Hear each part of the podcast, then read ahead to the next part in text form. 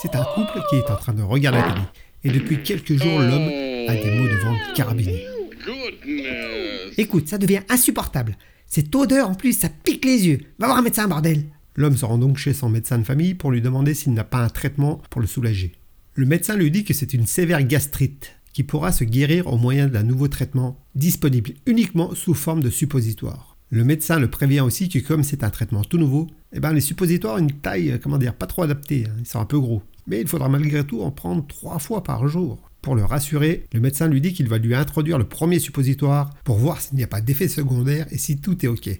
Et si oui, il pourra continuer le traitement à la maison, en utilisant de la vasine au besoin, pour faciliter l'introduction.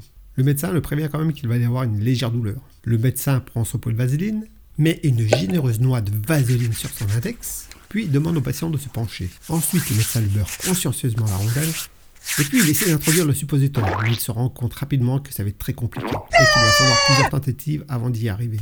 Mais il faut vous détendre, Philippe, c'est un acte purement médical, enfin. Détendez-vous, voyons. Allez, un petit effort, ça devient ridicule maintenant.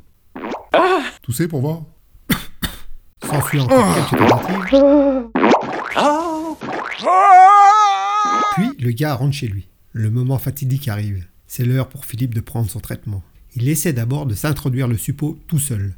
Sans succès. Mais il n'y arrive pas. Il appelle alors sa femme et lui dit de prendre de la vasine au passage. Sa femme arrive, lui dit de se mettre en position.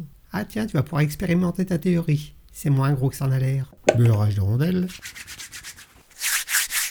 Met une main sur son épaule et introduit le suppôt. À ce moment-là, Philippe pousse un hurlement. Qu'est-ce qui se passe? Je ne t'ai pas fait mal au moins Non, non, c'est pas ça. Je viens juste de réaliser que quand le médecin m'a dit euh, mettre un suppôt là tout à l'heure, il y avait les deux mains sur les épaules.